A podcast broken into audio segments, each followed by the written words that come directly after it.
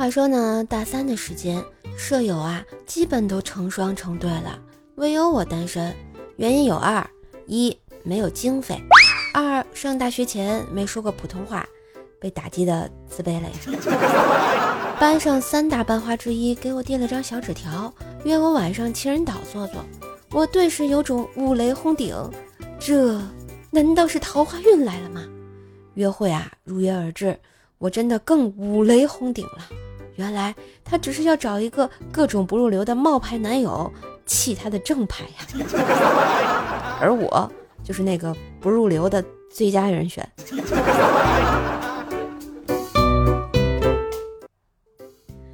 先聊了一个网友约出来吃饭的时候，我问他什么职业，他用筷子蘸水写了一个豆字。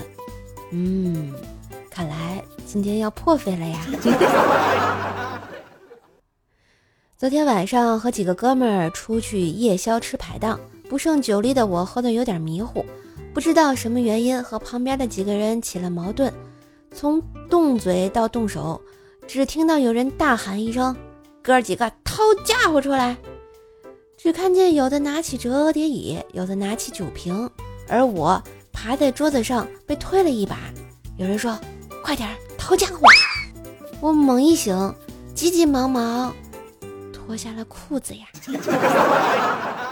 嘿，今日份段子就播到这里啦！我是段子搬运工瘦瘦呀，喜欢节目记得随手点赞、订阅专辑，并给专辑打个五星优质好评送月票啦！